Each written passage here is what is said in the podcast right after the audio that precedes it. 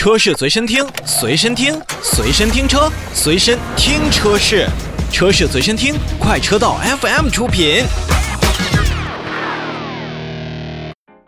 欢迎收听快车道，大家好，我是洪城。Hello，大家好，我是一水。Hello，大家好，我老车。首先来祝贺一下领克车队，对，恭喜领克啊！嗯，怎么着？荣膺了2019年 WTCR 年度的总冠军。哎我大家肯定或多或少在社交媒体上都看到了这样这样的一个消息，然后可能呢也有很多咱们的听众朋友也会，呃，知道这个 WTCR，包括咱们领克车队大概是什么样的一个地位和今年什么样的一个表现。嗯，但简单来说呢，还是要跟大家再普及一下 WTCR 房车世界杯到底是什么级别的一个赛事。嗯嗯，大家肯定都知道 F 一。对吧？知知道，比 F 一稍微的再弱一点的 WRC 也都知道，嗯因为游戏里边有很多都在都可以去玩儿。嗯，然后喜欢赛车的人呢，或者说喜欢房车赛事的人呢，在前几年的时候可能会听说有一个赛事叫 WTCC，嗯，那个实际上就是那个房车世界杯的前身。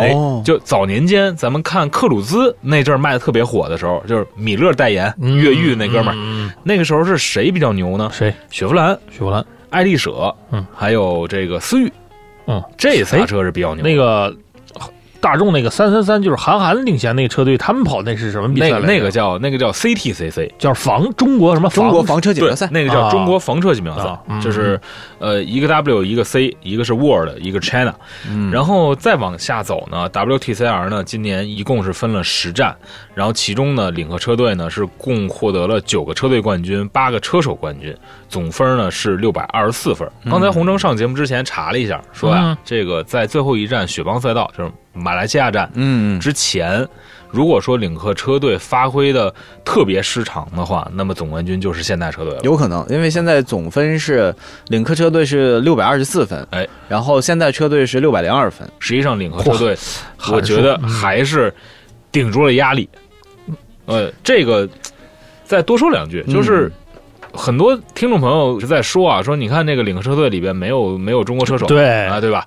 呃，然后但我呢是觉得就是，呃，实际上 WTCR 这个房车世界杯里边是有咱们中国车手的，他是应该是开着阿尔法罗密欧赛车的马清华，嗯，哦，就不效力于领克车队。对，但是没有效力于领、哦领克车队。这车手我知道，嗯，但不管怎么样吧，就是以领克零三为蓝本的，嗯，因为 WTCR 它有很多对于你发动机，包括你车身的一种限制，嗯。就是你不能超过 2.0T，你动力不能超过350匹，所以它的这个整个的调教、车队的运营，还有整个车的这个底子非常非常重要。其实说各个车队在这个级别当中就有参数限制的情况下，家家调的车应该都不会差，不会差，就是只只能说谁投这就是入的精力更多。这就是看谁在赛场发挥的更好呗。嗯，嗯，但总的来说呢，啊，领克既然拿了冠军，我们就要掌声鼓励一下，毕竟是咱们的中国自己的品牌。对。然后，其实在这个拿了冠军之后呢，啊，领克的这个副总裁，呃，林杰先生也说了。这个领克汽车的文化运动体验中心嗯在二零二零年的九月将会正式启用，嗯在哪儿呢？啊，那个宁宁波赛道赛对，嗯，哦，然后里边会有这个大众文化赛车体验，然后赛道体验、越野体验等等，还有专业化培训的一系列的这一套课程和认证。嗯，然后还有个性化赛车的改装、嗯外观呐、内饰什么的，还有品牌的体验，还有等等等等等等。哎，这个不错，你知道吗？其实我我早在心目中之前啊，就是给整个汽车的大发展方向，我我当时我当时大胆预测了一下，嗯，你画了一个圈，对，这家伙我大喘气，我差点想到别的地方。就不是说我我我跟我朋友之前聊天的时候，我说兄弟们，现在你们有没有身边有什么资源能有大的场地没有？他们说干嘛？嗯，我说盘快递，抓紧建赛道。赛道建起来了之后，等过两年，一旦燃油车已经从马路上销声匿迹开始，你就记着，现在的所有玩车的人都是经济条件且不错，而且喜欢赛车文化的人，他们一定会把车放一个地方托管。托管怎么托？放到赛道里边，我帮你养，帮你修，嗯帮你看着。嗯然后周末的时候呢，我负责接驳车把你接过来，让你体验这个文化，还包你吃、包你住、包你玩，还有大酒店一系列。其实啊，这个也要说到就是整体的中国赛车文化。嗯我觉得领克汽车，包括领克车队，它这么做的情况下，一定会推动中国赛车文化，包括汽车文化的向前走。因为哎前一段时间我们已经看到了，像北京，它有那个 Red One 那个赛车场的外场被拆除。当时在嗯微博上我看有很多就是。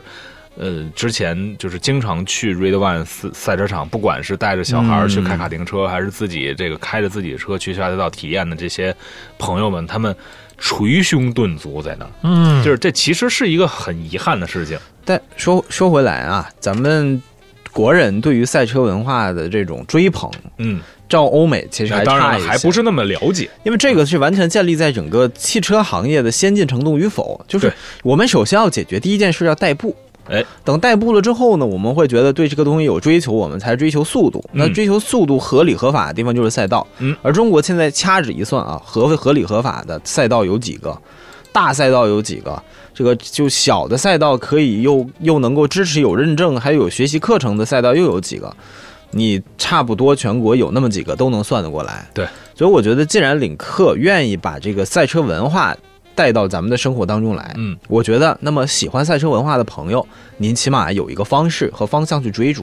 哎，当然，我们在这个节目当中也宣传，更多的人可以是支持赛车文化呃，。对，呃，再有一点就是在赛道才是你真正的战场，而街道哎并不是。我跟你说啊，我这这我经受过一次赛道的洗礼之后，我就发现满不是我们平常说你开车开多快那么回事儿。是的，然后你会发现，平常在路上呢，如何才能诠释优雅二字呢？嗯，稳、礼貌，这个是十分重要的事儿。所以呢，今天我们也借这个新闻跟大家说一下，马路并不是赛场。